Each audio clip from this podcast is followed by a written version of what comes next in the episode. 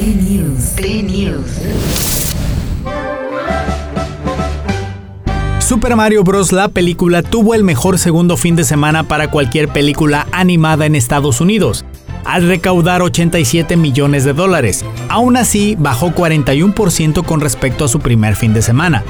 Con 94 millones de dólares a nivel internacional, el total global de Mario asciende ahora a 678 millones, superando a Ant-Man and the Wasp Quantumania para convertirse en la película más exitosa del 2023 en apenas dos fines de semana.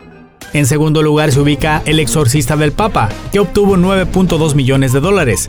En tercer lugar quedó John Wick capítulo 4 en su cuarto fin de semana con 7.9 millones de dólares para llegar a un total de más de 160 millones.